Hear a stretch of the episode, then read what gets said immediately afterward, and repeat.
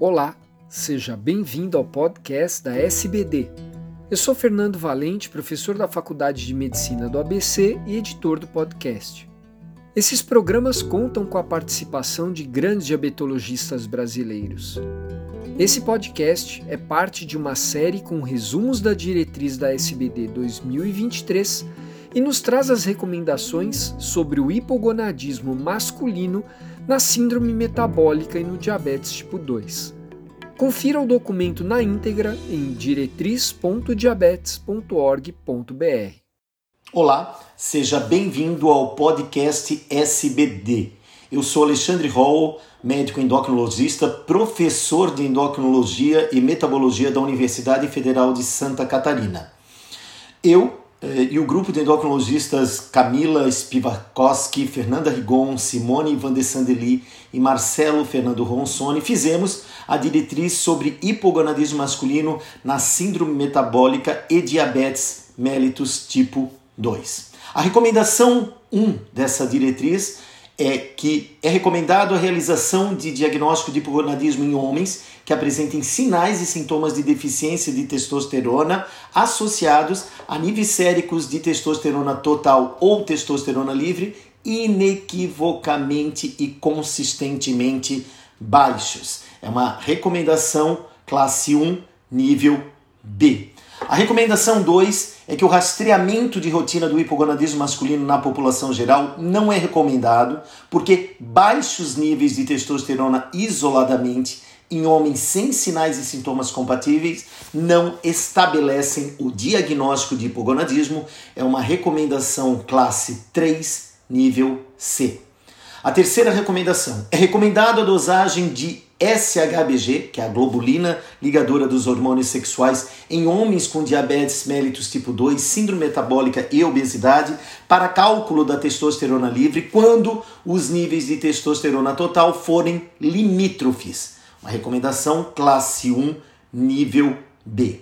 A quarta recomendação é recomendado para todos os homens com diabetes mellitus, síndrome metabólica e obesidade, otimizar as medidas de estilo de vida visando a perda de peso e o controle metabólico para melhora dos níveis hormonais e dos sinais e sintomas de hipogonadismo. Recomendação classe 1, nível A. A quinta recomendação é recomendado o tratamento do hipogonadismo masculino sintomático com terapia de reposição com testosterona, a TRT, visando a melhora de qualidade de vida, de composição corporal, dos parâmetros metabólicos, da vida sexual e da saúde óssea. Esta é uma recomendação classe 1, nível B. A sexta recomendação é recomendado evitar níveis suprafisiológicos de testosterona devido ao risco de aumento de eventos adversos e do risco cardiovascular. Recomendação classe 1, nível de evidência B. A sétima recomendação: não é recomendado o uso de testosterona exógena com objetivo exclusivo de controle glicêmico, emagrecimento, redução de risco cardiovascular e ou melhora da saúde óssea. Essa recomendação é classe 3, nível de evidência C.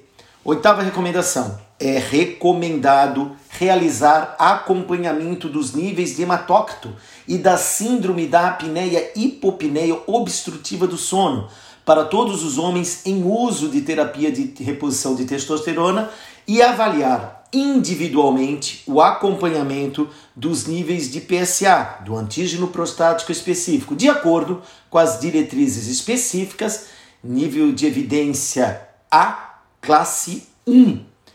A nona recomendação: o uso de citrato de clomifeno em homens com diabetes mellitus tipo 2, síndrome metabólica ou obesidade deve ser considerado como forma de tratamento no hipogonadismo, principalmente com enfoque de preservação da fertilidade, sempre avaliando riscos e benefícios.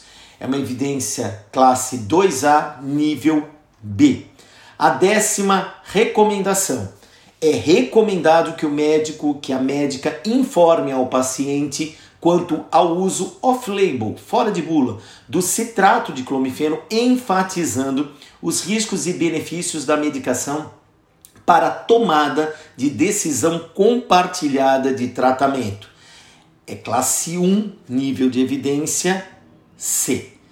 Todas essas recomendações são para que o paciente com hipogonadismo masculino e com diabetes mellitus tipo 2 e síndrome metabólica possa ter o diagnóstico sendo feito de maneira eficiente, assim como o tratamento de maneira adequada.